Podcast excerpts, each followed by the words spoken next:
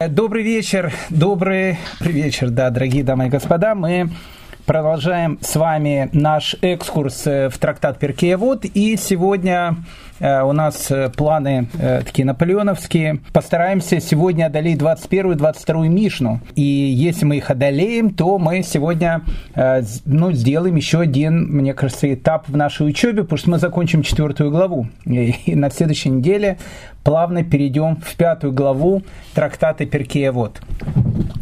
Но э, Мишны, о которых мы сегодня будем с вами говорить, они э, такие маленькие, но очень-очень удаленькие. Особенно 21-я Мишна, тут буквально пару слов, но э, говорить о ней можно э, часами, днями, годами, э, да и веками. Говорить можно, все равно человек мало что э, берет из этих уроков, урока, который дает нам 21-я Мишна. Э, я понимаю, что, может быть, мы тоже э, не станем э, намного умнее, обсудив сегодня те темы и те проблемы, которые будет поднимать наша Мишна, но мне кажется, что во всяком случае, направление, по которому нам идти, нам станет более понятным. Так мне кажется. Мы сегодня поговорим о глупости, о глупости, человеческой глупости, о ее проявлениях, о ее видах. И вот э, три самых глупых качества, которые есть у человека, они сегодня будут под нашим микроскопом, и мы их постараемся с вами препарировать и исследовать. Но перед тем, как мы э, будем с вами говорить о самых трех глупых качествах, которых есть у человека, решите вам представить автора наших двух Мишен, и 21 и 22 Мишны, Раби Элиазар Акапар, мы о нем знаем немного. Ну, то есть, скажем так, я о нем знаю немного. Наверное, уверен, что есть люди, которые знают о нем намного больше, чем я. Э, мы знаем о том, что он жил э, во времена составителя Мишны, то есть во времена Раби Гуды Анаси, поэтому годы его жизни это приблизительно Э, конец второго, начало третьего века новой эры. Это то, что можно сказать про раби Элиазара Капара. Э, но у раби Элиазара Капара есть довольно много высказываний на страницах Талмуда, поэтому э, ну, буквально, наверное, несколько его высказываний мы посмотрим, чтобы было более понятно о характере этого человека, который нам будет сегодня давать урок о трех самых глупых качествах, которые только могут быть у человека – Раби Элиазара Капар был тем человеком, который сказал о том, что э, в будущем когда еврейский народ будет уходить из Галута и переселяться в землю Израиля, дома учения и синагоги будут перенесены из Вавилона в землю Израиля. Вот дал такое как бы э, видение, пророчество то есть будет такое время, когда синагоги и дома учения из Вавилона, то есть из диаспоры, будут перенесены в землю Израиля. Это интересная очень такая э, вещь. Э, вы знаете, ну, буквально два слова. Я понимаю, что мы уходим э, от нашей темы, но это интересная такая вот вещь. Знаете, в э, городе Героя Падуя, э, необыкновенный город совершенно такой, находится он недалеко от э, потрясающего города на воде, воде под названием Венеция. Это все была Венецианская республика, это все было единое государство, город, в котором родился и в котором жил великий раби Маше Хаим Луцатор, Амхаль, мы его сегодня будем вспоминать с вами не единожды на нашем уроке. Он как раз родился в Падуе. Так вот, э, в городе Падуа есть э, совершенно потрясающая синагога, очень такая большая, красивая синагога, она была построена еще в 17 веке. Ее сожгли в конце, по-моему, 30-х, может, в начале 40-х годов местные фашисты, хотя, опять же, о фашизме в Италии это отдельный разговор, э, в годы Второй мировой войны. Но, как бы там ни было, синагога была сожжена. Одно из самых красивых, наверное, элементов этой синагоги это был Арона Кудыш. Место, где хранятся свитки Торы, то есть одно из самых центральных, наверное, мест, которые есть э, в синагоге. И хотя синагога сама была уничтожена, но вот этот необыкновенно красивый Арона Кодыш, который был выполнен из дерева и из мрамора, то есть как бы это, ну, вот совершенно было какое-то совершенно потрясающее произведение искусства времен барокко. Он э, практически не пострадал. То есть синагога, она э, сгорела, э, ее, видимо, потушили в какую-то часть, а Рона Кодыш, он не пострадал. И вот Э, так получилось, что после Второй мировой войны огромное количество итальянских синагог, они, они просто остались без общин. То есть общины были либо уничтожены, либо они переселились из Италии в какие-то другие города.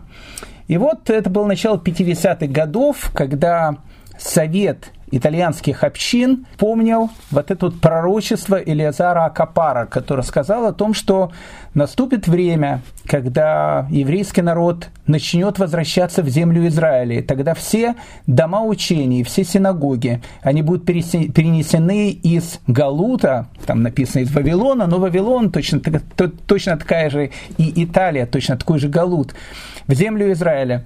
И они постановили о том, что 40 Арона Кодышев 40 вот этих необыкновенно красивых ковчегов, в которых хранилась Тора, должны быть перенесены в синагоги Израиля. И э, по всей стране были принесены эти совершенно необыкновенные Арона Кодыши, э, которые хранились в итальянских синагогах. И э, как раз в Падуе, на том месте, где э, когда-то находился этот необыкновенно красивый Арона Кодыш, в котором мы, это синагога, в котором в свое время молился сам Рамхаль. Сейчас он находится где-то в Тель-Авиве, я не помню, как называется эта синагога, куда он был перенесен. Там написана вот эта вот небольшая табличка. И на этой табличке как раз и написаны слова раби Илиазара Акапара, что в будущем все синагоги и все дома учения, они будут перенесены из э, диаспоры в землю Израиля. Так э, итальянские евреи начали осуществлять вот этот перенос синагог и домов учения из Галута в Святую Землю. Э, это э, буквально два-три слова про высказывание раб Илиазара Акапара, а мы же подходим с вами к конкретно к изучению нашей Мишны, э, которая учит нас о трех самых глупых качествах, которые только могут быть у человека. Что же это за таких э, три глупых качества? Ну, в общем, э, будем кратки, даем слово Раби Илиазару Акапара. Пожалуйста. Зависть, ненасытность и чистолюбие лишают человека жизни в мире. Лишает человека жизни в мире. Вот три качества, понимаете, три качества, которые не в смысле того, что они укорачивают у человека жизнь в мире, хотя очень часто и укорачивают э, жизнь человека в этом мире. Они, понимаете, лишают э, человека э, удовольствия жизни в этом мире. Ну вот, к примеру, знаете, ну тут, ну, пример. Мечтал человек купить машину копил деньги, э, смотрел на свою мечту на картинках, ходил в автосалон, э, любовался будущей своей покупкой, гладил ее, представлял себе во сне, когда он купит эту совершенно потрясающую машину и будет на ней кататься, и, в общем, все будут смотреть и говорить, у Хайма жизнь все-таки удалась, э, теперь он подобно Джигиту, э, Джигит, правда, на э, таком скакуне, а он на таком совершенно потрясающей э, спортивной машине выезжает из своего э, дома в Натане, и все это видят, и все смотрят, и ему приятно, людям приятно. В общем, в общем э, жизнь удалась, одним словом. И вот э, э, человек, понимаете, покупает машину. Э, купил машину, скопил деньги, пошел в автосалон, заплатил, приехал э, с этой машиной домой, э, ставит ее около дома, ну, настроение совершенно потрясающее, встречает своего соседа. Сосед смотрит, говорит, о, Хайм, что, машину купил? Да. И сколько заплатил? И Хайм говорит, ну, там столько-то, столько-то. Он говорит, что, говорит, дурак, что ли? Ты, ты что делаешь-то? Это же, говорит, машина, говорит, это уже старой модели. Сейчас-то уже, говорит, вышли намного более лучшая модель. Вышла на рынке, и в соседнем автосалоне, э, вот тут, тут буквально, тут за углом, более новая машина стоит дешевле, чем ты заплатил за свою старую машину. Что есть у нашего Хайма? У нашего Хайма уже нет ничего. У него нет уже ни машины, ни удовольствия э, от этой машины, вообще ничего нету. Ну, то есть, скажем так, то есть э, до того, пока ему э, не облили грязью его покупки, его покупка, она как-то его грела. После того, как ему облили грязью его покупки, Хайм уже и ночь-то не спит, и волосы на все последние рвет со словами, почему же это он такой дурак, не подождал немножко, не посмотрел за другим, буквально буквально домом, действительно, в другой автосалон, э, там дешевле машина. Нет удовольствия от жизни, понимаете? И вот э, э, Раби Лезара Капар э, говорит три качества, которые человека лишают удовольствия в этой жизни. Вот, скажем так. И это очень три важных качества – о них знают все. Э, и, и маленькие, и взрослые, и, и даже умудренные опытом старики, и даже первоклашки о них знают. Ну, в общем, все знают. Все они знают, все они говорят, но почему-то э, наступают на одни и те же грабли. Поэтому э, давайте постараемся э, хоть, как минимум определить для себя, что это за грабли, э, что если мы их на себе, увидим их э, на нашем жизненном пути, э, ну, хотя бы постараемся из 10 раз, 9, конечно, наступим, но один раз хотя бы обойти, чтобы э, по лбу они нас э, э, не 10 раз, а хотя бы 9 ударяли. Итак, э, что лишает человека в жизни в этом мире? Первое качество, которое тут написано, это кина. Кина – это э, зависть. Зависть. Ну и тут, э, безусловно, ведь мы вспомнили Падую, а Падуя – это Раби Мойши Хаим Луцата. Раби Мойши Хаим Луцата – это его величайшая книга Месилат Ешарим. Так вот, э, Раф Мойши Хаим Луцата говорит о том, что зависть является, наверное, самым глупым качеством, так как Всевышний – никогда не дает человеку то, что не принадлежит ему. Вот, вот послушайте, вот это, это очень важный урок. Тут буквально надо буквально на секундочку остановиться и э, понять. Вот э, вы идете по улице, видите э, такой совершенно потрясающий, э, не знаю, дом – который построил ваш сосед. И говорите, вот там сосед, молодец, там деньги скопил, там дом построил, а у меня дурак там.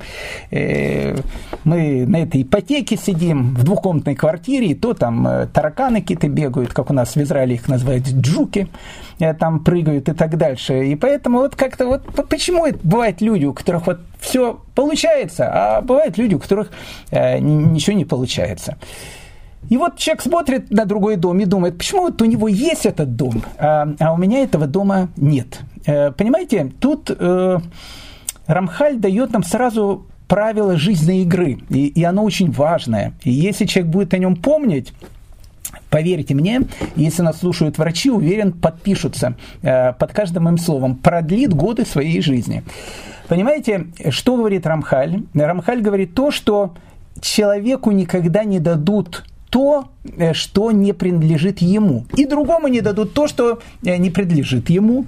Вот у меня есть э, совершенно потрясающий мобильный телефон, по, по которому я сегодня с вами записываю этот совершенно потрясающий урок. Это мобильный телефон мой. Он хороший. Может быть, кто-то ему позавидует, а может, кто-то скажет, ну, могли бы себе получше что-то Равгдальсе как бы приобрести. Как бы там ни было, это телефон мой. То есть Всевышний захотел, чтобы он был у меня. Он есть у меня. Его нет ни у Рабиновича, ни у Хаймовича, ни у Иванова, ни у Петрова. Всевышний дает человеку то, что принадлежит ему. И то, что должно быть у него, то, что не должно быть у него он не дает. Поэтому, если вы идете по городу и видите, что у кого-то совершенно потрясающая машина, завидовать этой машине совершенно глупо по одной простой причине, потому что э, вам это сейчас машина не полагается. То есть вы скажете, вообще не полагается? Не знаю, может быть, э, может быть, когда-то и полагается. Но сейчас конкретно, сейчас конкретно это вам не полагается. Нет, может быть, у вас есть, э, появится какая-то мечта о том, что хочу скопить деньги и, и купить такую совершенно потрясающую машину. Мечтать не вредно. Кстати, написано, думай хорошо, будет хорошо. Это, кстати, тоже хорошая вещь. А если у человека появилась какая-то хорошая мечта, почему бы нет? Но завидовать, считать, почему у него есть, а у меня нету, самое глупое качество, пишет Рамхаль. Что завидуя, человек ничего не приобретает – а тому, он, кого, кому он завидует, тот ничего не теряет. Обратите внимание, посмотрите, это же, понимаете, это как компьютерная игра. Вот знаете, бывает молодежь такая, э, она, знаете, иногда сидит э, и играет в игры, там ночами не спит. Я знаю просто такую молодежь, иногда, э, знаете, приходит там на молитву, такие заспанные все, все это, сразу видно, что целую ночь Тору на компьютерной игре учили, то, что называется. И вот, вот человек, знаете, играет в эти компьютерные игры, а в этих компьютерных играх он тратит время, там, не знаю, не высыпается ночами, там, утром просыпается, не может, значит, работать, не может, значит, учиться. А в, этих компьютерных играх он, знаете, такой, э, он там дворцы строит, я не знаю, там империи какие-то создает, э, там он уже миллионер в этих играх. Но это все иллюзорно, понимаете? А в, э, в настоящей жизни он просто, ну, как бы он просто не выспавшийся человек, который не может работать. У него нет ничего. То есть он живет в неком как в неком иллюзорном мире. Этот иллюзорный мир ничего ему не может дать. Обратите внимание, что говорит Рамхаль что человек, который завидует, ничего не приобретает. В тот момент, когда я завидую, почему у Хайма есть этой машины, у меня нету, ничего не приобретаем. Более того, Хайм от этого ничего не теряет. Потому что как бы машина Хайма остается машиной Хайма, а я как был со Шнобелем, э, так и называется, и остался со Шнобелем. Обратите внимание, что пишет э, Рамхаль дальше. Проблема в том, что человек будет огорчен тем, что у него нет, и не будет получать удовольствие от того, что у него есть. Понимаете, в чем смысл-то? Человек будет огорчаться тем, что у него нету, и не будет получать удовольствие от того, что у него есть. А сколько там этой жизни? Вот сейчас, э, сегодня умерла самая старая представительница э, человеческого рода на Земле, в Японии. Не дожила буквально там пару, пару месяцев до 120 лет. Ну, даже если дожить до 120 лет, ну, как бы, ну, сколько там этой жизни-то? 120 лет, это понятно, много. Но, как бы, видите, годы, они как птицы летят, то, что называется. Человек должен радоваться жизни – когда ты огорчен тем, что у тебя нету, и завидуешь кому-то, ты не получаешь удовольствия от того, что у тебя есть. И поэтому, что говорит нам Илиазара Капар, этот человек лишается жизни в этом мире. У него жизнь испорчена, понимаете? Э, интересно про, э, если говорить про людей, которые, э, которые, которые завидуют, Рашбац. Э, известен был такой э, раввин, он жил в Испании в XIV веке, Раби Шиман бен Цемах Дуран. Э, он приводит такой, знаете, пример, пример XIV века, но он очень-очень злободневный. Он говорит, однажды пришел, значит, такой ненасытный человек и жадный, и перед ним появился волшебник. И волшебник сказал им такую вещь, он говорит, давайте, вот вы можете пожелать другому что-то, а, допустим, пожелать что-то себе, а у другого человека это будет в два раза больше. То есть вот э, что вот себе пожелаете, э, у другого будет в два раза больше. Но человек, который был ненасытный, э, ну, ну никак не мог пожелать, ну как он, пожелает себе там миллион долларов, а у Хаймовича будет 2 миллиона долларов. Э, он пожелает 2 миллиона долларов, а у Хаймовича будет 4 миллиона долларов. Пожелает 4, а у Хаймовича будет 8 миллионов долларов. Ну, в общем, э, ненасытный человек э, скажет, нет, давайте пускай лучше э, завистливый пожелает первым. А первый посмотрел на своего друга и говорит, я, говорит, желаю, чтобы у меня выкололи глаз. Ему и действительно выкололи глаз, а его другу выкололи два. Но понятно, что у друга теперь вообще нету глаз. Ну и у человека, который говорил, глаза нету. Понимаете? Поэтому э, вся идея зависти, она как раз и является той идеей, которая ну, которая портит человеку жизнь. Э, хотите рассказ про привидение? На ночь глядя. Э, вполне серьезно, из Талмуда. Рассказ про привидение, на ночь глядя. Э, начинается история это так. В одной далекой-далекой стране, ну, вообще это недалекая страна, это, э, скорее всего, либо Вавилония, либо земля Израиля, э, у Раби Нахмана было поле. И Раби Нахман э, как бы это поле обрабатывал. У него было большое поле, он поле обрабатывал, у него были работники, которые обрабатывали это поле. И вот они, значит, э, там вскапывают это поле для того, чтобы там посеять там э, какой-то сорт пшеницы. И вдруг они, э, вскапывая поле, натыкаются на могилу, старую могилу.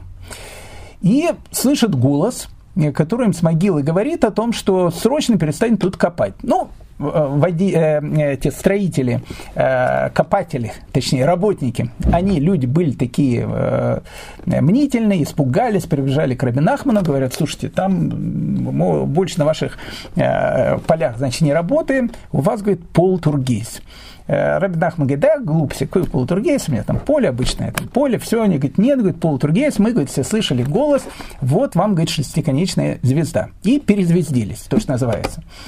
Э, ну и в этот, значит, самый э, момент, э, так как не хотят работать на поле, Рабин Ахман решил, значит, прийти на это поле и посмотреть, действительно подходит к тому месту, где, значит, работники там копали, нефть выискивали подходит, значит, к этому месту и, и слышит голос, который говорит ему не копать здесь. И Раби Нахман спрашивает, вот your name, он говорил на украинском языке, ну, что обозначает, как тебя зовут? Он говорит, меня зовут Раби Ахай Бар Йошия. Раби Ахай Бар Йошия был известный такой раввин, который жил ну, за много-много лет до Раби Нахмана. И Раби Нахман ему говорит о том, что, слушай, а как ты вообще разговариваешь, э, в принципе, ну, как бы э, голос-то мы слышим, и даже вот э, есть запись на диктофоне, вот голос твой слышен, физически слышен голос. А я, говорит, учил у Раби Мейра, который сказал о том, что праведники обратятся в прах. А если ты, ну, как бы обратился в прах, то о чем ты вообще говоришь? Ну и говорит тогда Раби Ахай Бар Йоши, а кто такой, говорит, Раби Мейр? Я, говорит, его не знаю. Ну, как бы, с ним я, говорит, лично не знаком. Ну и тогда Рабинах Нахман, э, ну как бы решает, как-то надо же э, с этим привидением как-то поговорить, и он решает его, то, что называется, забить тем, что написано в самом Танахе. Э, а в, в самом Танахе написано, что в книге Коэлет – и прах возвратится в землю, чем он и был, а дух возвратится к Богу. То есть э, написано о том, что прах возвратится в землю. И он говорит, ты, если прах возвратится в землю, то как, чем ты разговариваешь? Как у тебя работает твоя гортань под землей, шахтер? Как, как вообще такие вещи могут быть? И тогда Раби Ахай Бар Йоша э, приводит ему другой контур пример. Откуда? Из книги Мишлей. Это все книги собрания известного, известного такого было еврейского писателя, он был и писатель, и, э, и царь э, одновременно, Соломон Давыдович, э, Соломон Давыдович Ягудин, это царь Шламу, он написал и книгу Куэлет, Экклезиаст, и книгу Мишлей, книгу притчи царя Соломона. Так вот, говорит Раби Ахай Бар Йоше о том, что написано в книге Мишлей, что жизнь для тела к, э, к, э, кроткое сердце, а гниль костей – зависть. Обратите внимание, жизнь для тела – кроткое сердце, то есть когда у человека есть кроткое сердце, то он будет, в общем, жить хорошо, а гниль для костей – зависть.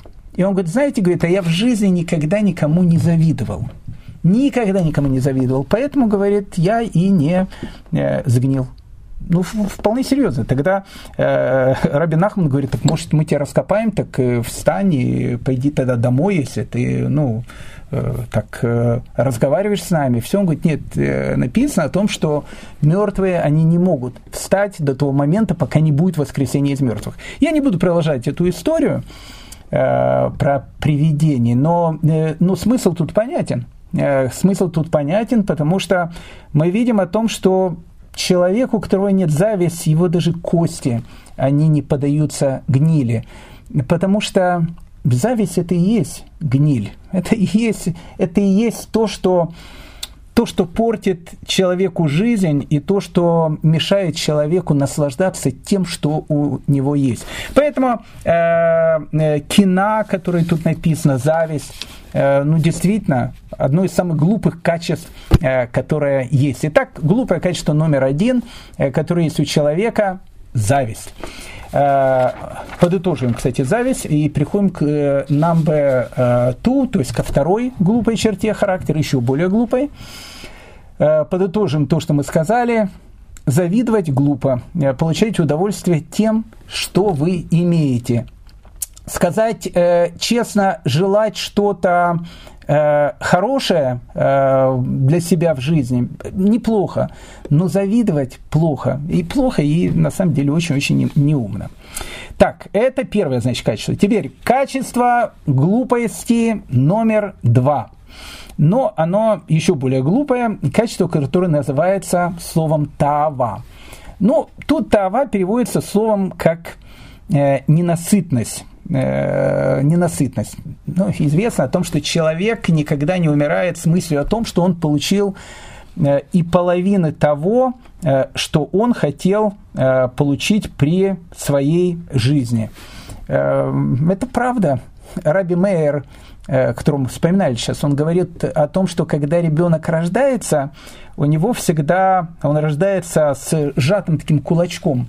Э, тем самым он показывает о том, что вот мир, в который я пришел, я все возьму, что в этом мире. А когда человек э, умирает, у него, к сожалению, руки, кулачок, он уже не сжат. Тем самым человек показывает о том, что все, что он тут приобрел, с собой ничего не взял. Абсолютно ничего не взял. А человек, он ненасытный. Ненасытный. Человек имеет 100 рублей, хочет 200. Имеет 200, хочет 300. Имеет 300, хочет 400. И, и так мы можем продолжать до конца урока. Даже если я вам скажу, что у вас будет 1 миллион, вы скажете, а почему же у меня все-таки не 1 миллион и 100 тысяч? Было бы намного лучше, было бы у вас 1 миллион 100 тысяч, вы бы сказали бы, почему у меня тогда нет 2 миллиона. У человека есть вот понятие ненасытности. Э, и это вещь, которая тоже портит человеку жизнь. Э, ну, хотите философию? Ну, еще, раз, еще одна философия. Э, история про лесу. Помните, я рассказывал вам о том, что Раби Мейер, он знал 200 историй про лис и любил их рассказывать. Кстати, не только Раби Мейер, и Зоп любил э, рассказывать истории про лис. И вообще лиса, она э, Патрикевна, она, в общем, входит в фольклоры многих, э, скажем так, народов мира. Но у еврейских мудрецов истории про лица, они вообще такие вот необыкновенные. И вот, пожалуйста, вам один такой мидраж про лесу. Однажды лиса, лиса, но где лиса? Лиса, она всегда рядом с виноградником. Э, однажды лиса увидела, значит, виноградник и захотела э, покушать виноград.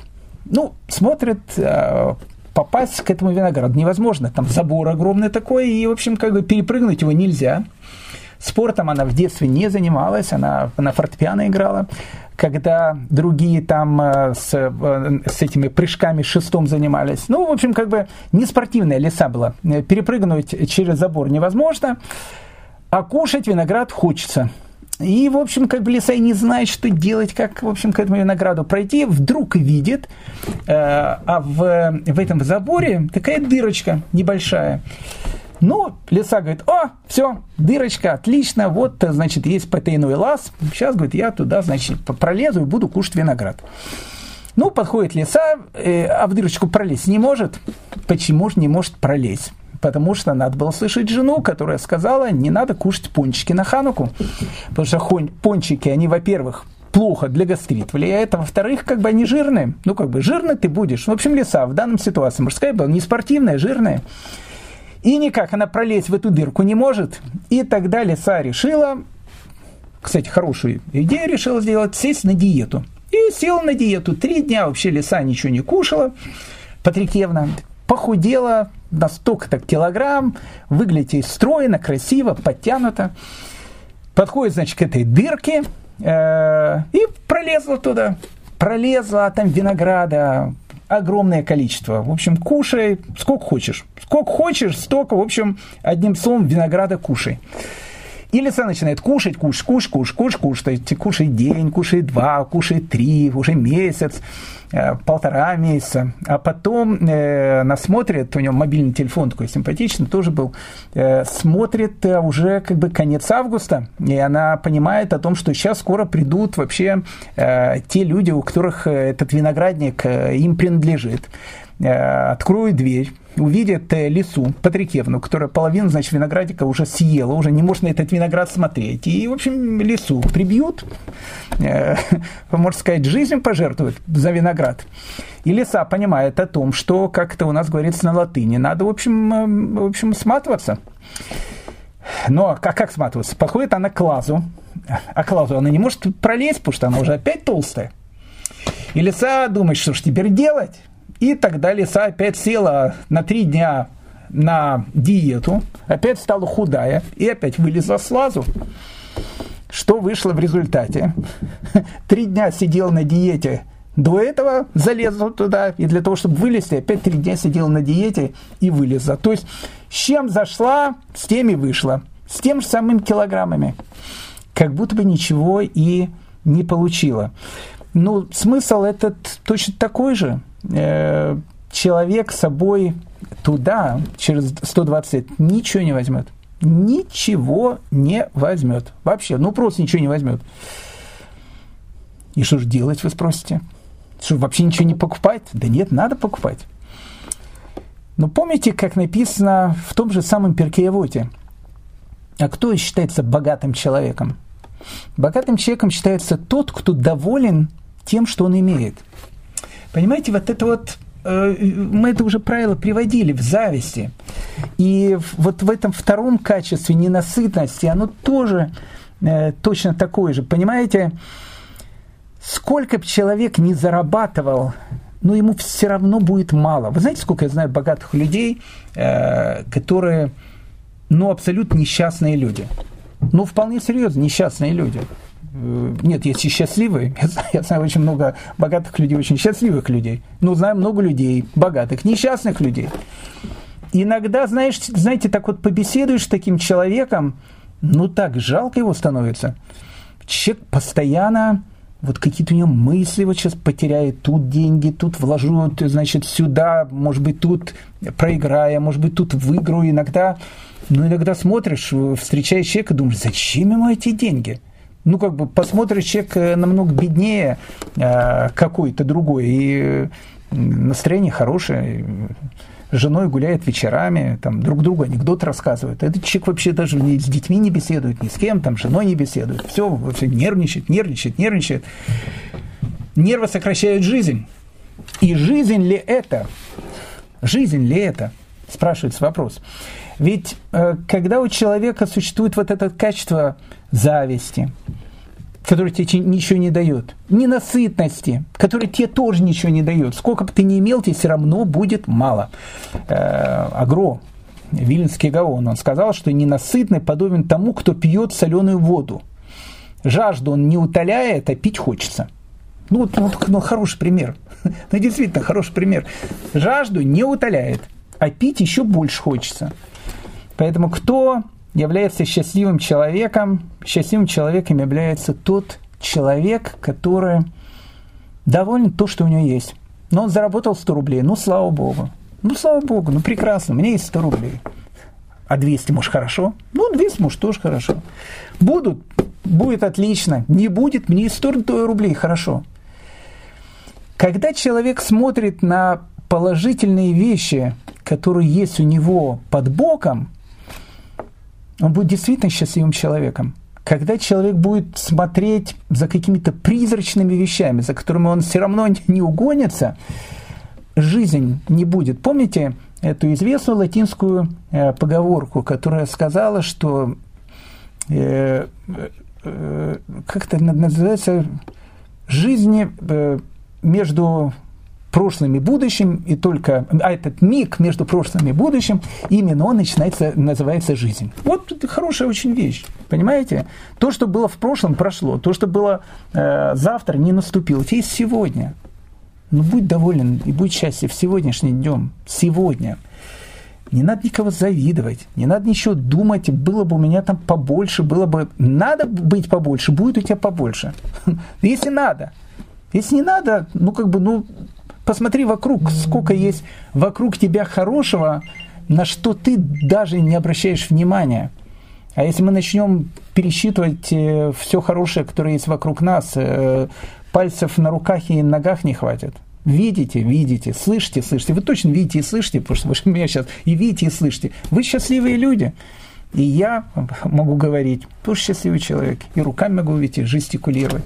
Слава Богу, ну слава Богу, ну, ну как бы, ну живы, здоровы, ну уже счастье. Продолжаем. Э, итак, э, э, Раби Элиазара Капар еще раз о трех самых глупых качествах, которые человеку портят жизнь. Первое качество – зависть, мы его уже поняли. Второе, то, что называется тава, ненасытность, тоже поняли. И третье, которая вещь называется кавод. Кавод – самое серьезное качество, которое есть у человека. Что такое кавод? Тут это переводится как чистолюбие. Ну, хорошо, ну давайте переведем это как чистолюбие. Что является основным инстинктом. Не, нет, по Фрейду я знаю, что является основным инстинктом. Мы старика Фрейда сейчас э, э, не трогаем. Вы скажете, а может быть он был прав? Да не был он прав. Но возьмите там, не знаю, там 80-летнего дедушку, э, нас слушают 80-летний люди. 80-летний человек, кстати, себя дедушка не считает. И правильно делает, кстати. Потому что, как мы говорили, молодость – понятие ментальное. Можно 80 лет быть молодым, а в 20 лет можно быть 80-летним. Это правильная вещь. Ну вот возьмите, там, не знаю, 80-85-летнего человека, скажите, вот э, Фрейд сказал о том, что э, основной инстинкт, он скажет, что-то у меня инстинкта в этих основных уже нету. Значит, нет основной инстинкт. Значит, старик Фрейд заблуждался – а что является самым главной потребностью человека? Ковод. А что такое ковод? Когда его уважают. Каждый человек привык а, о том, чего его, в принципе, должны уважать. Ну, как бы, ведь он человек уважаемый, э, поэтому его должны уважать. Когда человека не уважают, а, для человека это самое, наверное, ну, наверное, самое страшная вещь, которая может быть у человека. Понимаете, человек, он больше всего на свете любит самого себя. И я не открыл сейчас для вас э, Америку, и даже э, э, Берингов пролив тоже не открыл, потому что это каждый человек знает. Так устроен человек. Написано «возлюби ближнего, как самого себя». Обратите внимание, не написано «возлюби ближнего, как Рабиновича», потому что Рабиновича ты любишь меньше, чем самого себя каждый человек сам себя любит. И это нормально. Ну как, ну нормально, ну как, ну человек так устроен. Но когда это все переходит какие-то грани, это все становится глупостью, которая портит человеку жизнь. Иногда человек ради вот этой славы, а слава, особенно власть, а власть это и есть этот ковод, э, который дается человеку. Как у человека, понимаете, то, что называется, прошу прощения, не литературно сейчас скажу, бошку сносят. Ужас просто какой-то. Я помню, знаете, много-много лет назад, это было начало 90-х годов, э, мы приехали из России в Австралию. Ехал кто куда. Мы поехали в Австралию к нашим родственникам. Наши родственники, любимые, которые там продолжают жить, э, они мало чем отличались от тех родственников, которых мы с которым мы расстались в 1988 году, когда они уехали, они такие же остались. Но мы встретили там других знакомых, которых мы еще знали по еще той жизни. Иногда человека невозможно было узнать. Ну, просто невозможно было узнать. Это были другие люди. Это люди, которые уже ну, 3, 4, 5 лет испили, прошу прощения, баланду иммигрантской, очень сложной жизни – начала, конца 80-х, начала 90-х годов, они уже ее испили. И вот когда ты приехал такой весь себя новенький, розовенький, э, полный мечты, мечтаний и так дальше, ну как бы ты тоже должен испить эту баланду. Ведь мы же ее испили, значит, ты должен ее испить. Положение меняет человека. а особенно когда у человека появляется власть. И когда он может э, взять и э, там, приказать кому-то что-то другое, как люди меняются. Страшная вещь. А в, а в результате э, чего это все идет? Чистолюбие. Чистолюбие. Когда у человека, человек гонится за тем, что его все восхваляют, там, не знаю, там, уважают, говорят, какой он хороший. В принципе, еще раз, э, ну, как бы нет ничего плохого в, в том, когда это имеет какие-то здоровые рамки. Но когда в этом уже нет здоровых рамок, это страшное дело. Рамхаль в Месилат Ишарим э, говорит, что гордыня бывает нескольких э, таких вот вещей. Э, э она такая бывает очень-очень разная. Иногда, говорит, гордеца можно узнать по походке, э, по манере, э, по важности, по то, что мы называем гава, гордыней. Вот он такой гордый, нос у него такой поднятый, в общем, на всех как бы смотрит свысока. Вот он весь такой, вот прямо его вся эта гордыня, ну, ну просто распирает его, он прям как индюх такой вот ходит э, из себя. Это одно проявление. А второе проявление, кстати, может быть совершенно другим. Э, человек может быть очень э, таким богатым человеком, э, и наоборот, ну и все так видят, что он богатый. А теперь он еще хочет быть и еще и скромным. И вот он начинает, значит, играть в, так вот, в скромность. Там э, приходит там таких рваных, рваных джинсах, там, там еще все, и так все так демонстративно даже показывает о том, что посмотрите, ведь я какой скромный. Все. У Балшемтова была такая известная история про одного э, богатого человека, который решил стать скромным, э, там, такой Лев Николаевич Толстой, такой, с Ясной Поляны, он такой, знаете, в, э, переселился в такую маленькую квартиру, хрущевку такую, однокомнатную, в пятиэтажке. Э, переселился, значит, такую однокомнатную хрущевку в пятиэтажке. Э, не, у него, конечно, в Киесаре или там на Рублевке свой дом был, но как бы он же там, а сейчас он, значит, переселился сюда, там простой хлеб, вода, все очень так, знаете, ну, по-простому так. И встретил он Балшемтова и говорит, а знаете, говорит, Рэба, я решил, что, знаете, все эти деньги, все это такая, знаете, мишура, решил стать человеком скромным. И вот, видите, вот теперь в однокомнатной квартире живу, его увидел Балшемтов, сказал, слушай, срочно возвращайся в свою, значит, квартиру в Кесарии, в Герцлиле, на Рублевке, не знаю еще, где ты там живешь, там, э, там на Манхэттене, в, там, в Трамп-Тауэре. Э, срочно, говорит, туда иди, одевай свои дорогие швейцарские часы и продолжай жить, как ты жил до этого, потому что гордыня у тебя, когда ты был богатым человеком, было в тысячу раз меньше, э, чем э, сейчас, когда ты себя делаешь такого скромного. Поэтому когда человек гонится за этими вещами, понимаете, это, это знаете, что как называется, инфантилизм. Вот это точно, кстати, э, определение. Инфантилизм. Знаете, когда человек взрослый, а иногда ведет себя как ребенок. Когда я был маленьким, я очень мечтал стать киноактером. А, вполне серьезно. Потом я э, думал, что я стану космонавтом. Потом, не, у меня было много разных вещей, которые я хотел стать, но, но на каком-то этапе очень хотел стать киноактером. Когда был маленьким. Почему? Потому что их все знают. Все знают, ты выходишь, тебя там все узнают, и, и там киноактеры и так дальше. Потом, когда я вырос, как-то, ну как-то мне совершенно э, я, кстати, знаю киноактеров и музыкантов знаю, очень хороших. И я знаю, которые очень, опять же, счастливые музыканты и актеры хорошие. А есть очень несчастные. Э, есть очень несчастные. Ведь это же вещь, которая не приносит счастья. Да, сейчас э, то, что есть, ну, как бы, не знаю, дети, семья, друзья, да на что ты это поменяешь? Ну, зачем? Ну, как бы воспоминания детства, они были, когда, когда ты был маленьким. Но когда ты становишься взрослым, ты понимаешь, это все такая чита. Ведь в жизни самые важные вещи, которые ни за какую славу ничего не купишь. Слава не дает счастья, понимаете? Не дает счастья. Поэтому, когда человек гонится за этим ководом, гонится за этой славой, гонится за этим, не знаю, признанием, чтобы все там ему хлопали, ему там все там э, говорили, как он самый-самый-самый, присамый и так дальше.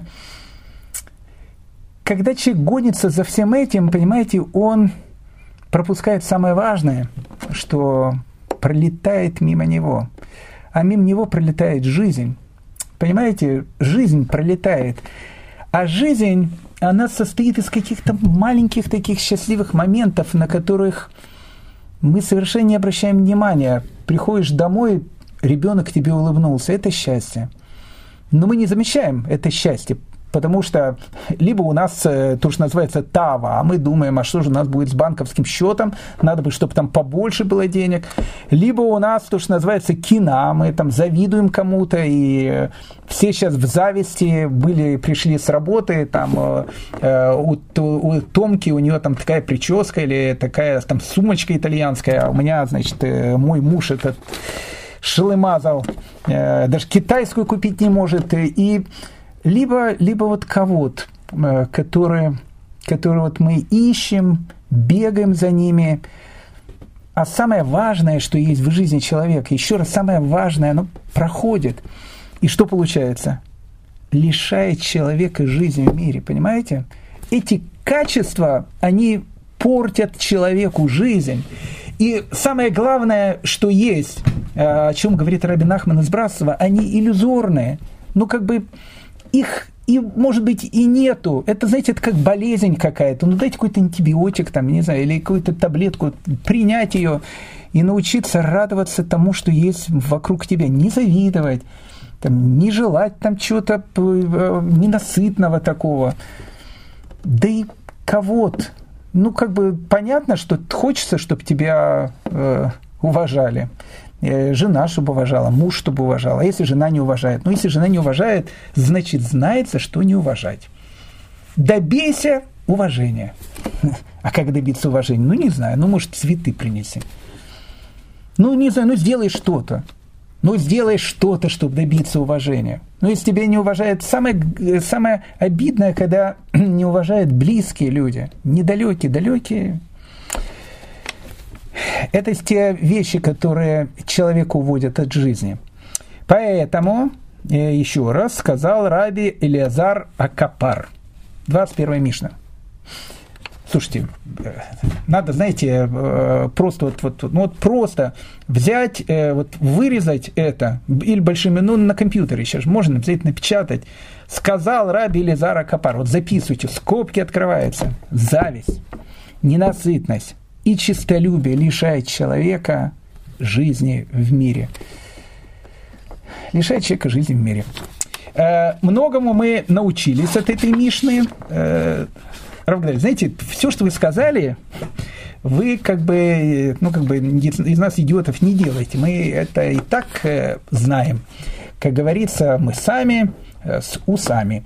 Э, я знаю, у меня тоже маленькие усики, э, я тоже это понимаю, но я это говорил больше не для вас, а для себя. Может быть, как бы сам поумнее немножко. Когда повторяешь такие вещи, умнеешь. А если вот повесить эту надпись, просыпаешься утром, посмотрел, или с работы, с работы приходишь, прочел перед дверью, вот Мизуза там, поцеловал Мизуз, зашел, и вот надпись. Все. Жизнь будет намного счастливее. 22 Мишна. 22 Мишна. Успеем ли мы ее пройти сегодня? Не уверен. Но э, попытка не пытка, как сказал один диктатор.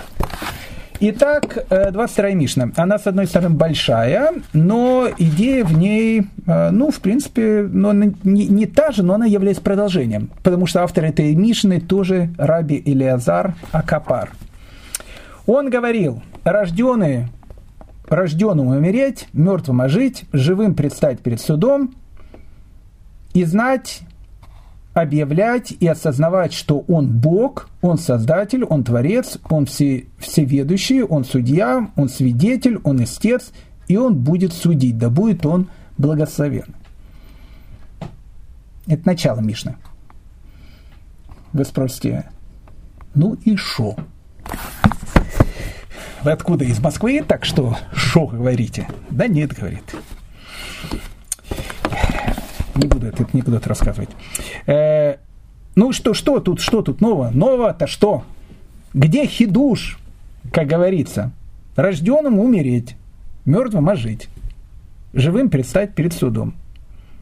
Ну и что? И знать, объявлять и осознавать, что Он Бог.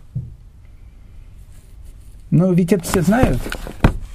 Не уверен. Ну, как бы, ну, ну вообще не уверен. И, иногда, знаете, иногда человека, вот знаете, иногда хорошо облить холодной водой. Ну, вот, ну, вполне серьезно. Вот человек, вот, знаете, вот идет, идет о чем-то, знаете, э, размышляет, там, э, беседует. Ну, как-то не туда он идет. Э, ну, как-то по уху его стукнуть, там, либо, не знаю, там, знаете, у меня есть один э, ребенок один из моих, один из самых младших. Я не знаю, его в садике научили или еще что-то. У него есть у человека плохое настроение, он постоянно говорит, съешь банан.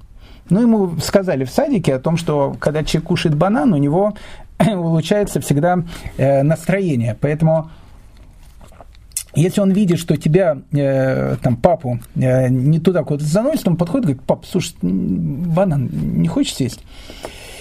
И он таки прав. Ты слышишь этот банан и вдруг начинаешь вспоминать. Ведь иногда человеку нужно это напомнить. Рожденному умереть. Не, мы об этом, конечно, не думаем. Ну и не надо об этом, э, конечно, думать, но факт остается фактом рождается ребенок, все радуются, но все прекрасно понимают о том, что этот ребенок рано или поздно умрет. Через 120 лет, конечно. Да и мы умрем. Ну, все.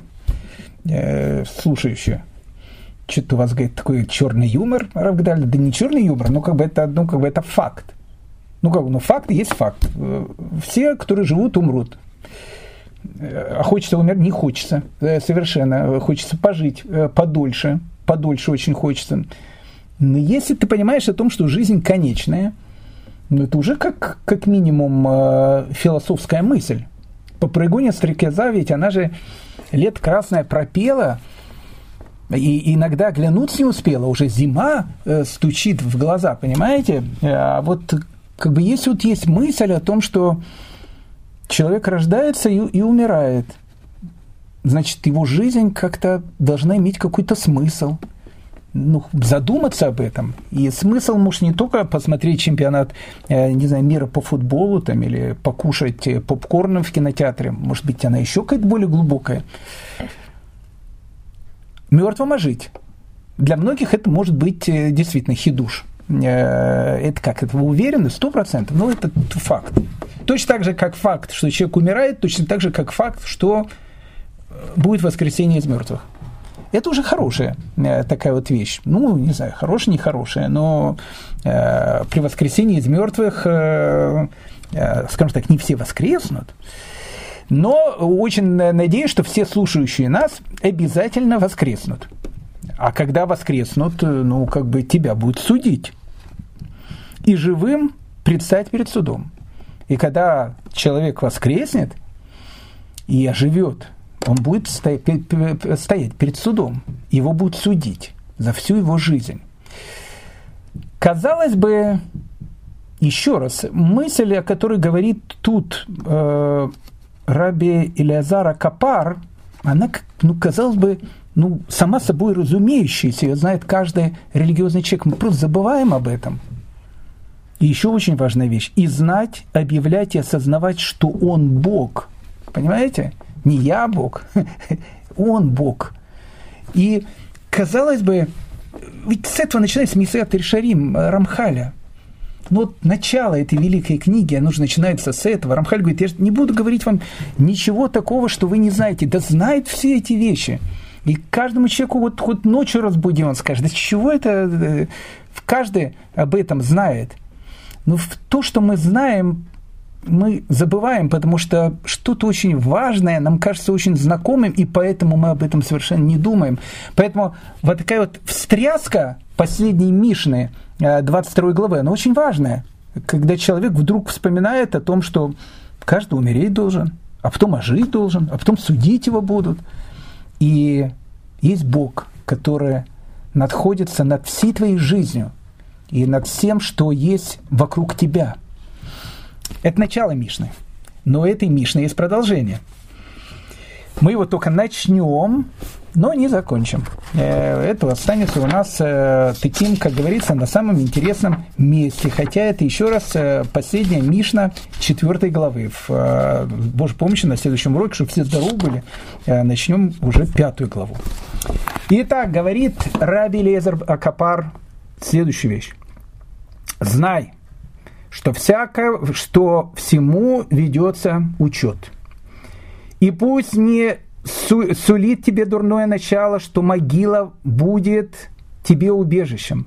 Ведь не по своей воле ты создан, и не по своей воле рожден, и не по своей воле живешь, не по своей воле умрешь, и не по своей воле предстанешь перед судом и будешь держать ответ перед царем царей, Всевышним, да будет он благословен. И тут хотелось бы эту вот вещь э, закончить вопросом. Э, очень умным вопросом, потому что вопрос, понятно, не мой, а одного из самых величайших и умных э, евреев за всю еврейскую историю, Вильнского Гаона. Э, он задает как раз этот сакраментальный вопрос. Он говорит, секундочку, секундочку, ведь что тут написано? Ведь не по своей воле ты создан, не по своей воле рожден, не по своей воле живешь, не по своей воле умрешь, так а за что человек-то судить? Ну, как бы, э, ну, это же не по своей же воле он был создан. И живет не по своей воле. Так что его судить? Вы спросите, что это за глупости? Не глупости. Три с половиной года величайшие мудрецы Израиля из двух школ, из школы Илели и школы Шамая, спорили над вопросом, что лучше для человека быть рожденным или не быть рожденным. Ну, то есть, как быть созданным или быть не созданным. Ну, то есть, как бы, одним словом, рождаться или не рождаться. Три с половиной года спорили. Знаете, какое мнение победило? Что лучше бы человек было не рождаться. Вполне серьезно. Вы скажете, ничего себе, какой-то, Равдаль, вы Жан-Поль Сарт прямо, какой-то Камю, э, какие-то вот у вас э, ницшанские какие-то темные идеи пошли. Да нет, они очень даже светлые идеи. Э, пришли какую точку зрения, что лучше было не рождаться.